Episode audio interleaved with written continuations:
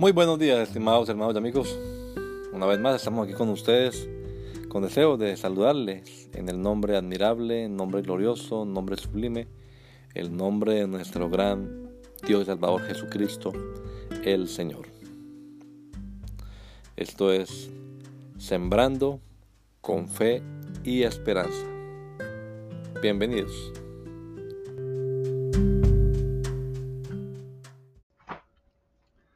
Regeneración. Pero cuando se manifestó la bondad de Dios nuestro Salvador y su amor para con la humanidad, nos salvó, no por obra de justicia que nosotros hubiéramos hecho, sino por su misericordia, por el lavamiento de la regeneración y por la renovación en el Espíritu Santo.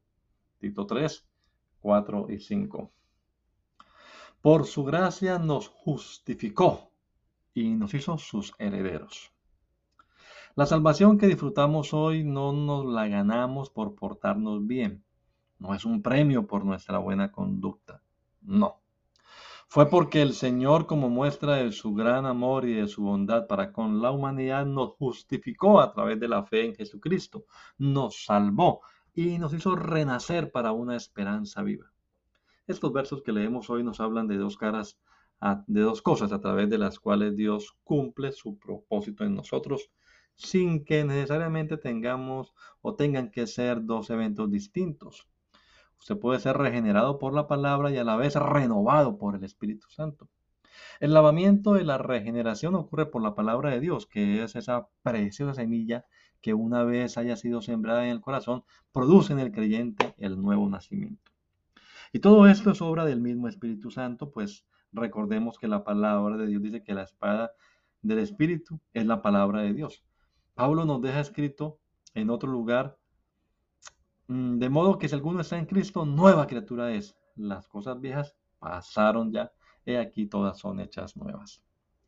Que el Señor Jesucristo nos regala a todos un hermoso día hoy. Maranata, gracia y paz.